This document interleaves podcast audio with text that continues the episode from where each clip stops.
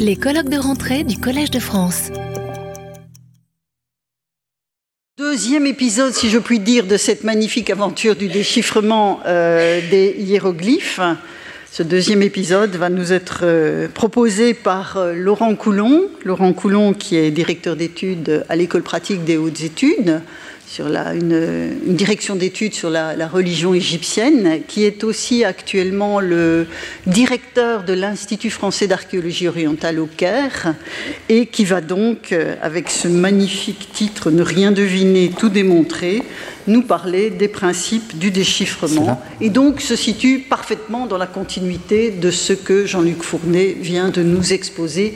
Laurent, nous t'écoutons. Merci beaucoup.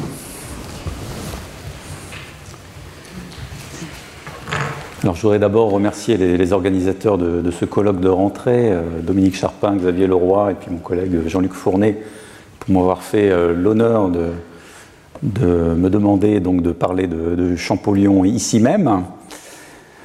Donc, si le déchiffrement des, hiéroglyphes par Jean-François Champollion, dont nous célébrons le, bicentenaire cette année, ouvre cette réflexion générale sur le déchiffrement qui nous réunit aujourd'hui, c'est qu'il a acquis un statut paradigmatique pour tout déchiffrement et dans un sens élargi pour toute résolution d'une énigme.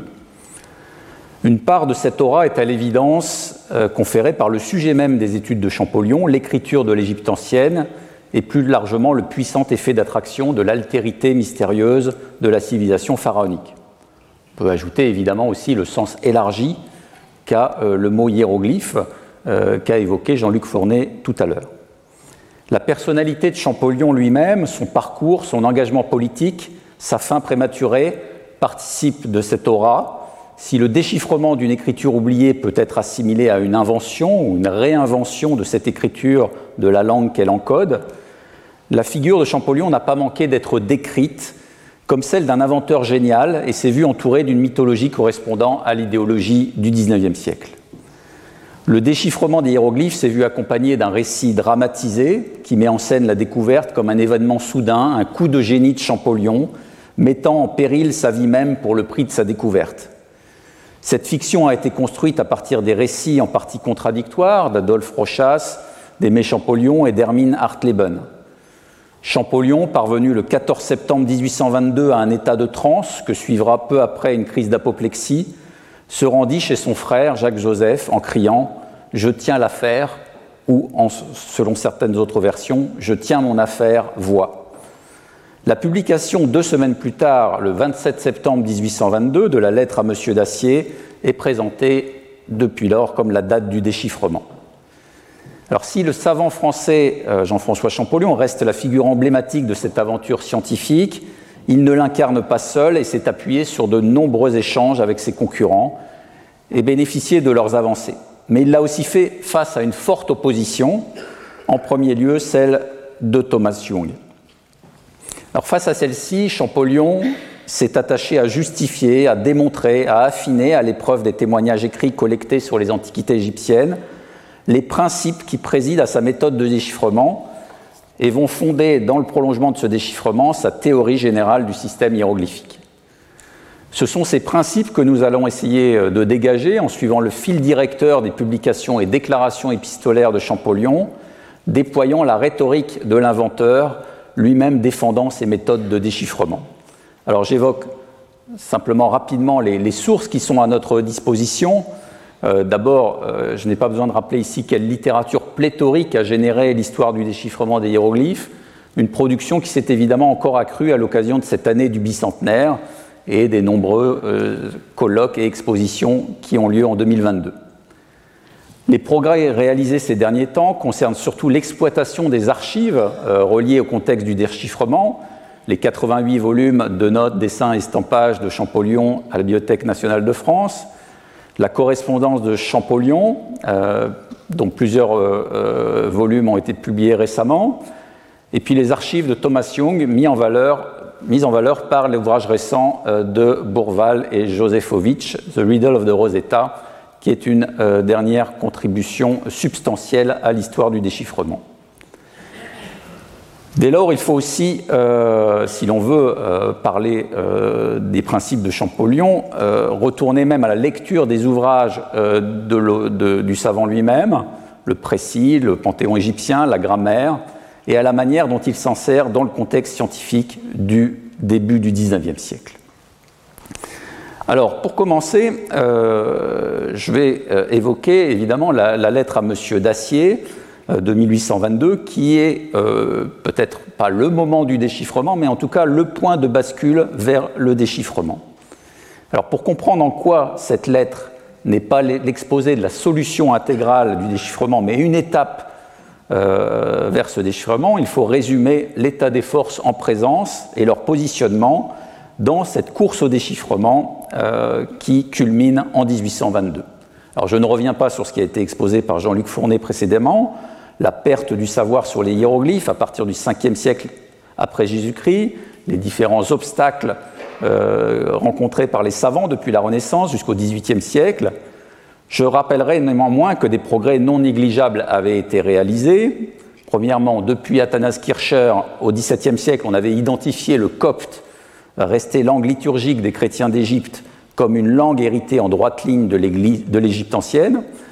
Et comme celle-ci était encodée par une écriture alphabétique issue de l'alphabet grec, auquel s'ajoutaient six ou sept signes euh, issus de l'écriture démotique, il était possible de lire et de comprendre de l'égyptien, ce que Champollion a fait euh, très tôt. Deuxièmement, la méthodologie du déchiffrement d'une écriture ancienne avait fait l'objet d'une théorisation par l'une des premières grandes figures des déchiffreurs, l'abbé Barthélemy, qui, dans ses démarches couronnées de succès pour lire le palmyrénien puis le phénicien, avait établi des principes à suivre. D'abord, s'assurer d'un corpus suffisant, disposer de copies fidèles des inscriptions, puis se fonder sur des inscriptions bilingues, partir des anthroponymes, surtout s'ils sont répétés dans une inscription. Euh, on doit aussi les trouver répétés dans l'inscription que l'on tente de déchiffrer. Et puis, tenir compte du fait que dans les alphabets orientaux, certaines lettres à valeurs différentes se ressemblent, etc., euh, etc. Effectivement, la non-notation des voyelles aussi était un fait à prendre en compte. Alors, comme cela a été évoqué, Barthélemy s'intéresse également à l'écriture égyptienne, établissant même que les signes ovales figurant dans les inscriptions hiéroglyphiques, ce que nous appelons les cartouches, contiennent des noms royaux, et euh, appuyant aussi l'importance de l'étude du copte. Si l'importance de la méthodologie de Barthélemy pour le déchiffrement est reconnue par Sylvestre de Sassy ou Aukerblad, notamment, euh, dès le début du XIXe siècle, Champollion, lui, ne reconnaîtra finalement pas une grande influence de Barthélemy et il n'est cité euh, finalement que très ponctuellement dans ses écrits, euh, ce qui est certainement un, certain manque de, reconnaissance de l'apport méthodologique du savant.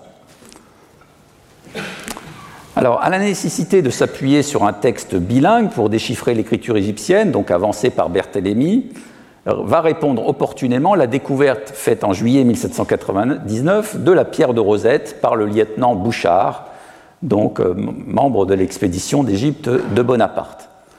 Rappelons brièvement ce qu'est la pierre de Rosette. Il s'agit d'un fragment d'une stèle comportant la publication d'un décret édicté en 196 avant Jésus-Christ sous Ptolémée V ce type de décret sacerdotal était issu à l'occasion de synodes qui réunissaient le pouvoir euh, ptolémaïque, donc le pouvoir grec euh, siégeant à Alexandrie, et les représentants du clergé égyptien indigène.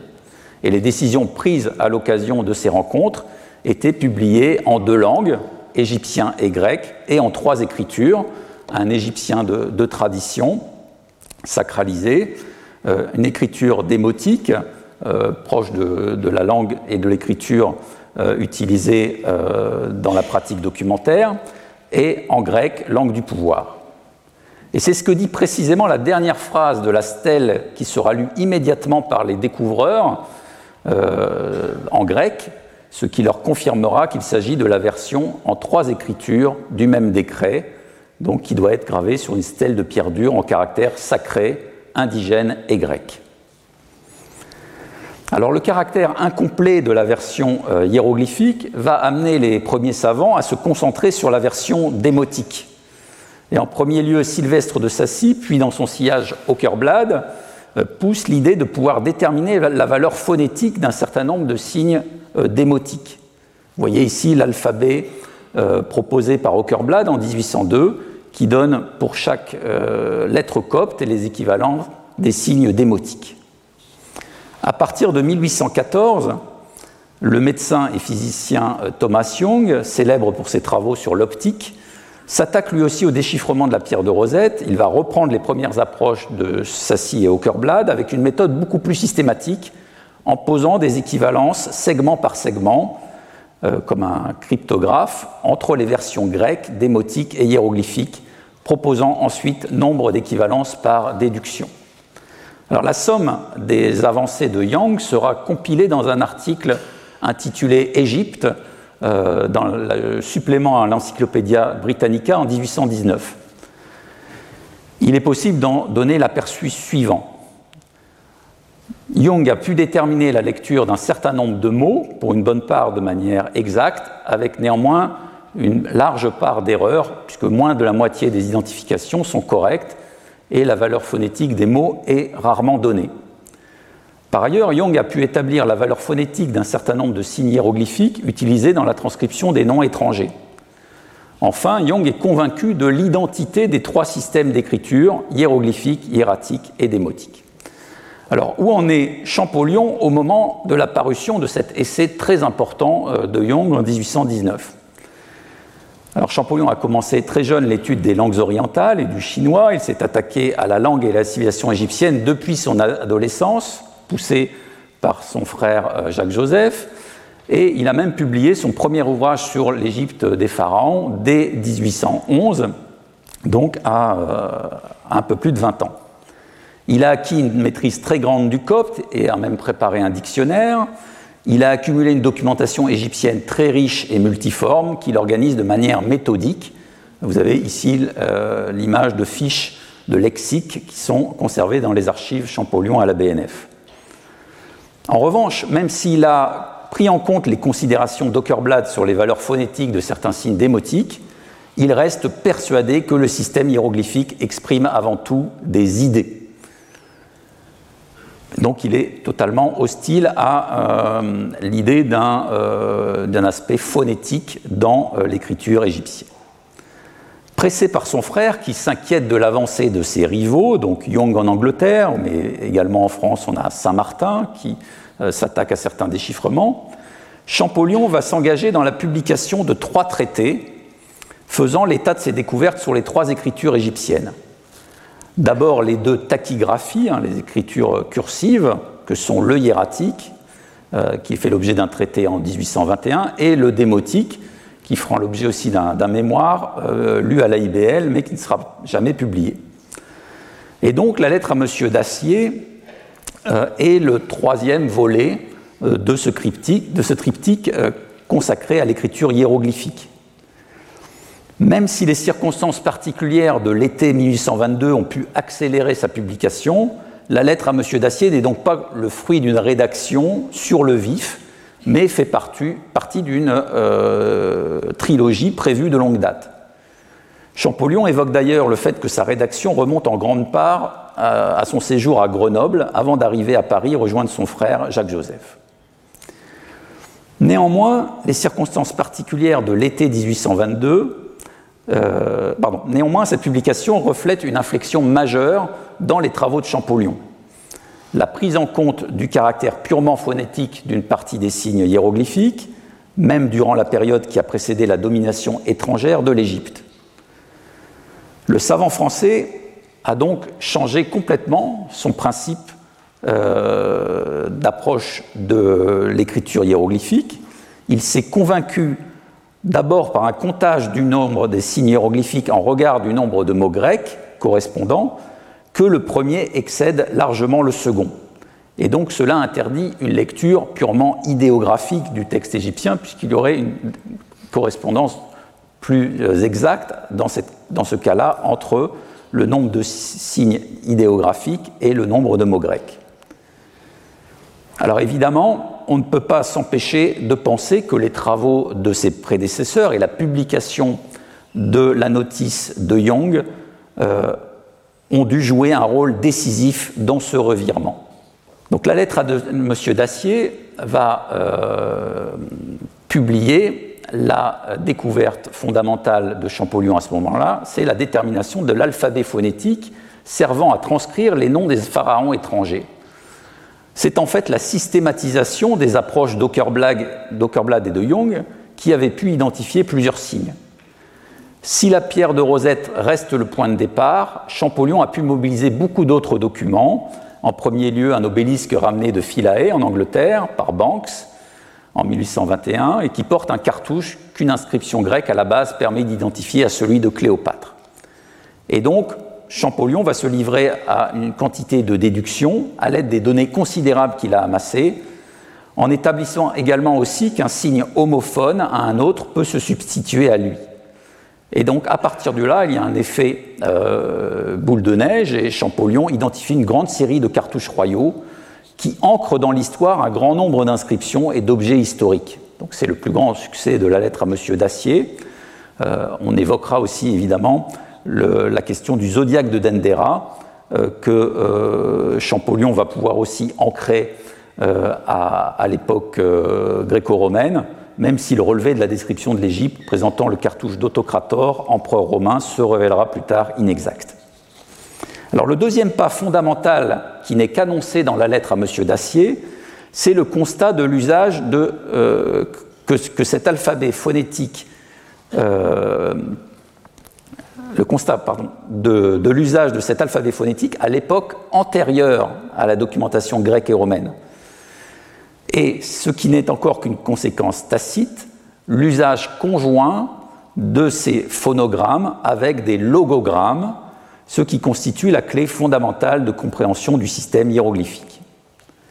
Alors, il est communément dit que cette révélation est intervenue euh, en septembre 1822, le 14 septembre, euh, mais l'exposé de cette découverte ne se trouve, à ma connaissance, que dans une lettre que Champollion adresse à Thomas Young le 23 novembre 1822.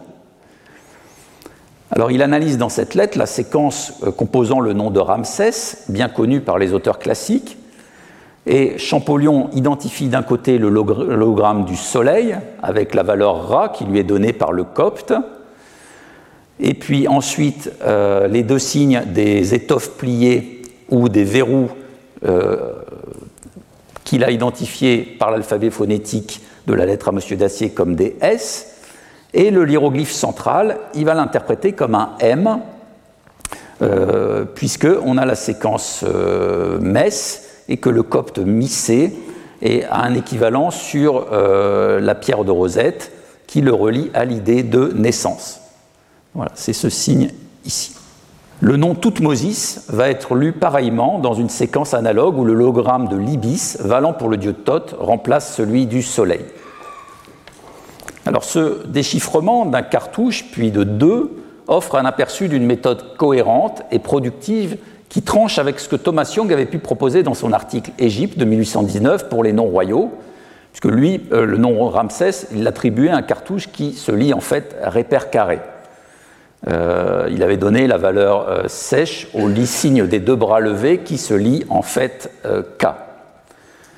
Et donc, à ces déductions hasardeuses, bien que sur le cheminement finalement assez proche de la démarche de Champollion, eh bien, ce dernier peut opposer ici un raisonnement pleinement argumenté, et même s'il ne s'agit là encore que de noms propres, au moins sont-ils signifiants, et la manière dont l'écriture égyptienne encode la langue est ici pour la première fois mise en évidence par cette combinaison des logogrammes et des phonogrammes.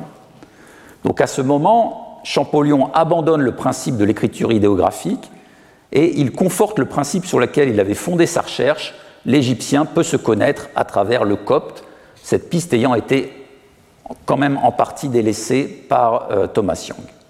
Donc avec l'établissement par Champollion de l'alphabet phonétique complet, permettant la lecture de très nombreux noms royaux, la compréhension du système mix de l'écriture égyptienne. 1822 correspond donc à un moment où le savant français opère un renversement dans le rapport de force avec Thomas Young et ses autres concurrents.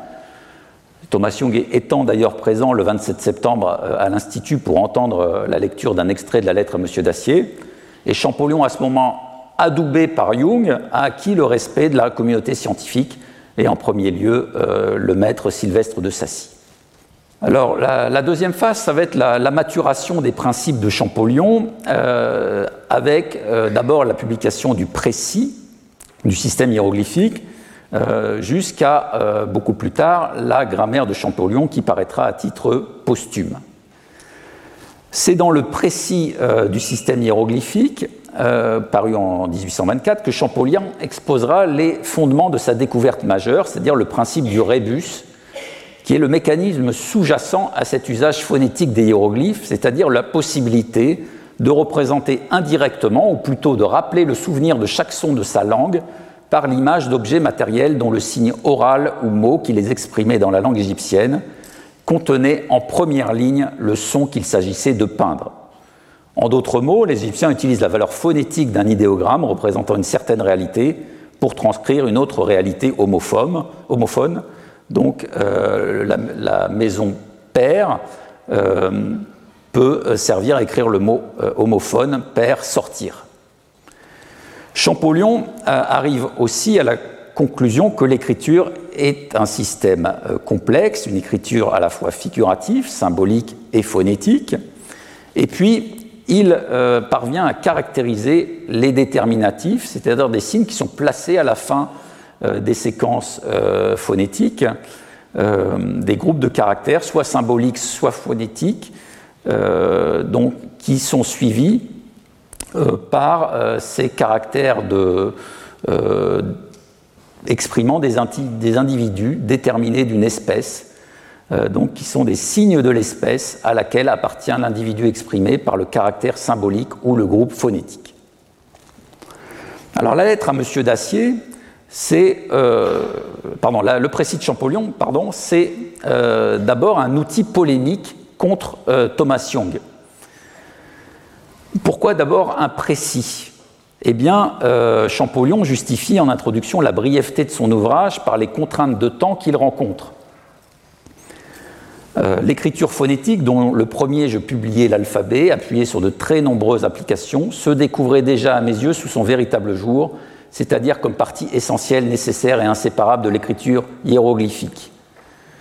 En un mot, comme l'âme même de ce dernier système. Et il dit qu'il veut présenter un grand ouvrage, mais il se trouve forcé d'en devancer l'époque euh, pour euh, marquer la nécessité de contrecarrer les prétentions au partage de sa découverte, euh, parce qu'il a vu paraître en premier lieu dans un article anonyme du Quarterly Review probablement euh, rédigé sous l'inspiration de Thomas Young. Euh, donc la volonté de Jung de ne pas laisser à Champollion euh, la découverte de cet alphabet phonétique. Et donc Champollion va développer une argumentation très serrée pour contrecarrer cette volonté d'affirmation de, priorité de Jung en se plaçant sur le plan du système général de sa démonstration. Pour lui, euh, pour, Jung, euh, le système hiéroglyphique utilise des caractères idéographiques qu'on employait accidentellement à représenter soit une simple lettre, soit une syllabe, soit même deux syllabes, tandis que pour Champollion, ces signes ne représentent simplement qu'une consonne ou une des principales voyelles de ces noms étrangers. Donc il y a deux systèmes d'interprétation qui s'opposent. D'une part, un alphabet idéographico-syllabique pour Young, d'autre part, une méthode alphabétique pour Champollion. Et donc, il refuse l'idée que, euh, Champollion, que euh, ait la priorité sur la découverte de l'alphabet phonétique. Donc, le chapitre 1 du précis est entièrement consacré à opposer à Young non seulement des résultats supérieurs, mais une méthode différente, ce qu'il prouve notamment à propos du déchiffrement de l'équivalent hiéroglyphique du nom Ptolémée. Alors on a euh, chez Champollion un, usage surabondant du mot système. Euh, vous le voyez euh, dans les, textes que j'ai donnés. Champollion emploie constamment ce mot système avec deux pôles antagonistes. D'une part, il défend la reconstruction d'un système hiéroglyphique de, l'autre, il ne cesse de dénoncer la manie des systèmes ou l'esprit de système de ses prédécesseurs ou concurrents déchiffreurs. Alors il faut évidemment placer ces références dans le contexte hérité euh, du XVIIIe siècle, notamment la définition du système par euh, Condillac hein, dans son traité des systèmes de 1749. Un système, c'est la disposition des différentes parties d'un art ou d'une science dans un ordre où elles se soutiennent toutes mutuellement et où les dernières s'expliquent par les premières. Celles qui rendent raison des autres s'appellent principes. Et Condillac met en avant euh, l'importance des faits bien constatés pour livrer l'ordre de la nature plus sûrement que les principes arbitraires des métaphysiciens qui prétendent rendre raison de tout. Pour Condillac, le véritable système se construit à partir de principes tirés de l'expérience, de l'observation, de la réflexion, et non sur des maximes générales et abstraites ou des suppositions. Alors l'influence de Condillac, notamment par le biais de sa grammaire de 1775, ne peut être sous-estimée au début du XIXe siècle. Le maître de l'orientalisme, Sylvestre de Sassy, défend lui aussi dans ses études linguistiques et historiques une attitude opposée à l'esprit de système qu'il dénonce en prenant à l'inverse euh, un esprit d'érudition. Et donc, vous voyez dans le texte, euh, Champollion se défend de tout esprit de système, de tout a priorisme. Il veut euh, s'appuyer sur des preuves démontrées, ne rien deviner, mais tout démontrer, et énoncer les principes fondamentaux qui régissent le système hiéroglyphique en fixant définitivement la nature générale et particulière des caractères qui lui sont propres. Alors comment va se déployer ce projet dans les dix années qui séparent la lettre à M. Dacier euh, euh, du décès prématuré de Champollion en 1832 Une œuvre permet de suivre les tâtonnements et progrès de Champollion, c'est le Panthéon égyptien, dont la publication commence en 1823 et qui comprendra 15 livraisons pour un total de 90 articles, euh, dont la publication fut interrompue par la mort de l'auteur. Alors, comme le dit Jean Yoyotte, qui a étudié dans un article lumineux ce, panthéon, le concours des, circonstances accumulées fait du panthéon syncopé, inachevé, un ouvrage déconcertant, parfois rebutant. Contraint à un travail discontinu, Champollion allait de l'avant et enrichissait au fur et à mesure ses explications du fruit de ses progrès, sans s'attarder à de Bosonio corrigenda, si bien que le même théonyme se trouve parfois transcrit de deux façons différentes au sein de l'ouvrage.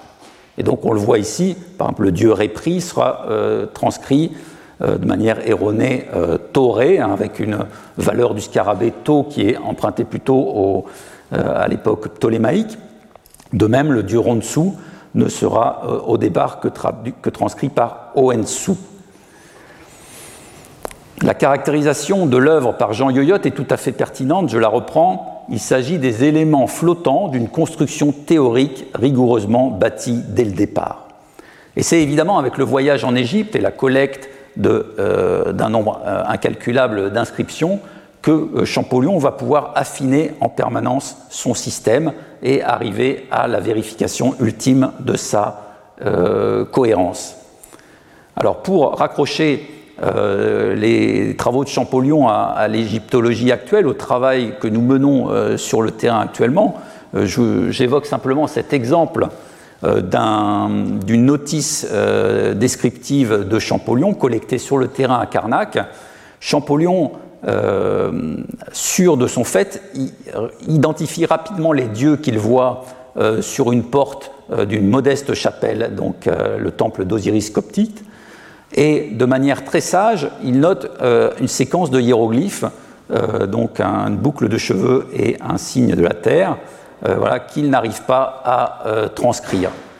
Et ce n'est que finalement assez récemment, fin du XXe siècle, qu'on a pu lire cette séquence comme étant le nom de la déesse Shentaït, hein, qu'on retrouve d'ailleurs sur un pilier dorsal d'une statue provenant de la cachette de Karnak, ce qui permet d'identifier euh, la déesse Shentaït dans euh, les dieux faisant partie de euh, cette porte de la chapelle d'Osiris Coptite, la, chapelle, la déesse Shentaït, président au mystère d'Osiris de Koyak.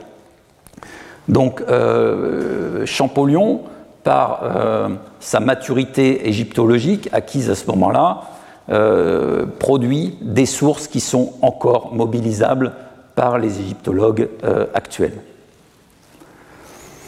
Alors le point d'aboutissement, c'est la grammaire de Champollion, un aboutissement scientifique et éditorial que je n'ai malheureusement pas possible dans le temps que je n'ai pas le temps de, décrire longuement, comme elle le mériterait.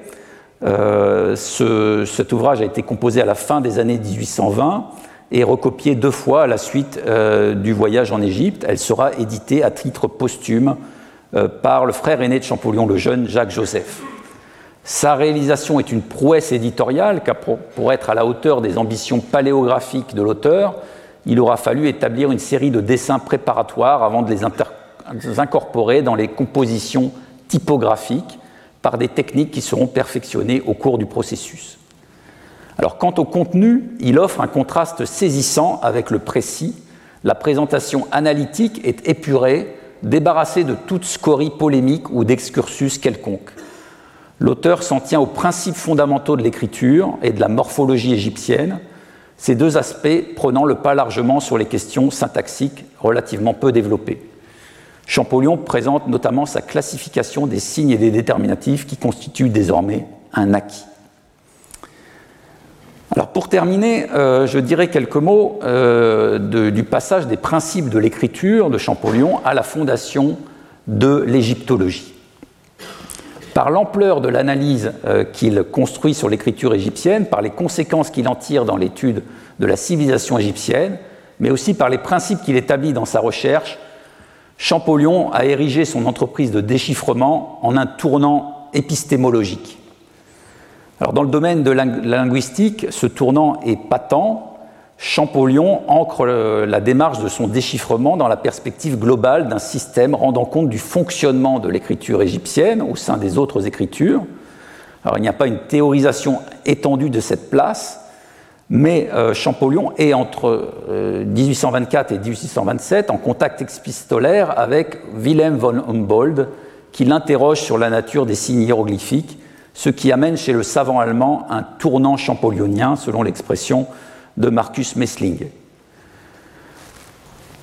L'association de logogrammes, de sémogrammes et d'un alphabet phonétique dans la même écriture amène Humboldt à renoncer à l'idée de voir dans les hiéroglyphes une écriture primitive en haut d'une généalogie descendant vers les écritures alphabétiques.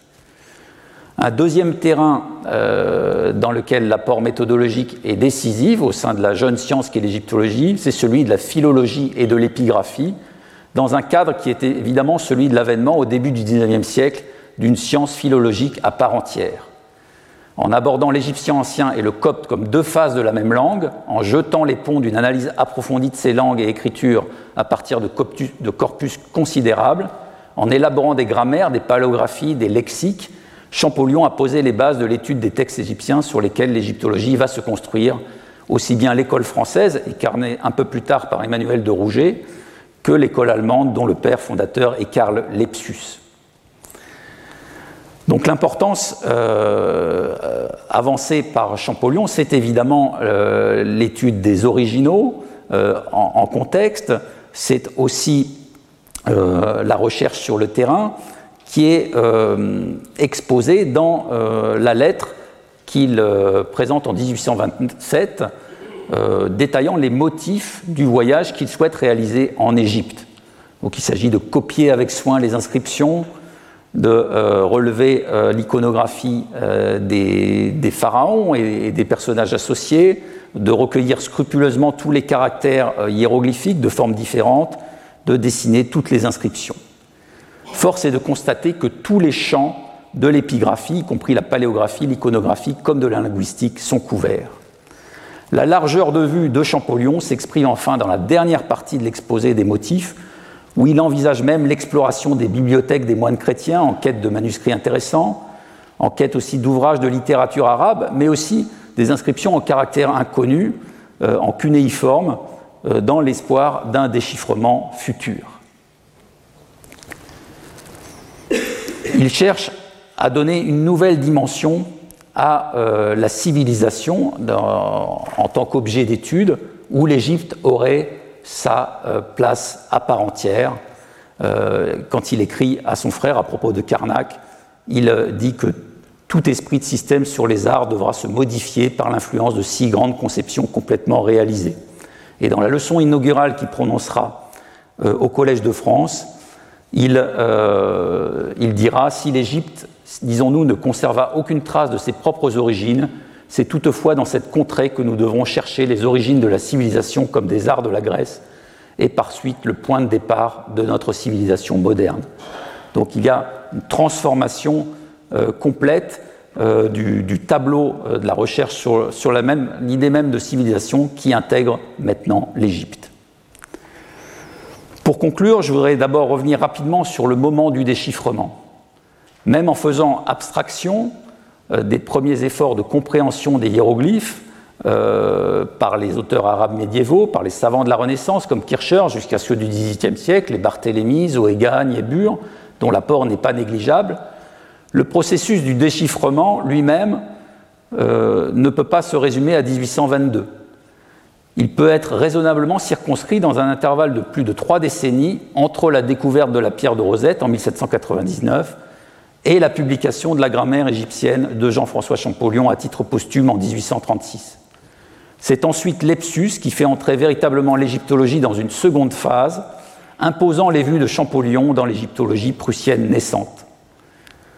De sorte que les avancées du savant figeacois sur le déchiffrement ne sont plus remises en cause que de manière marginale. Pendant la période 1799-1836, euh, donc, l'année 1822 ne correspond qu'à un moment charnière, déclencheur, mais ne résume évidemment pas à elle seule un processus qui se poursuit intensément par la suite. Enfin, je voudrais souligner qu'au-delà de la découverte d'une solution à un problème millénaire, Champollion apporte également un cadre méthodologique nouveau qui permet à peine les premiers textes compris de poser les fondations d'une recherche entièrement renouvelée sur l'Égypte. Il l'accompagne aussi d'une ambition qui ne peut qu'impressionner à vouloir déchiffrer des terrains immenses qui dépassent le seul cadre de l'Égypte ancienne. Je vous remercie.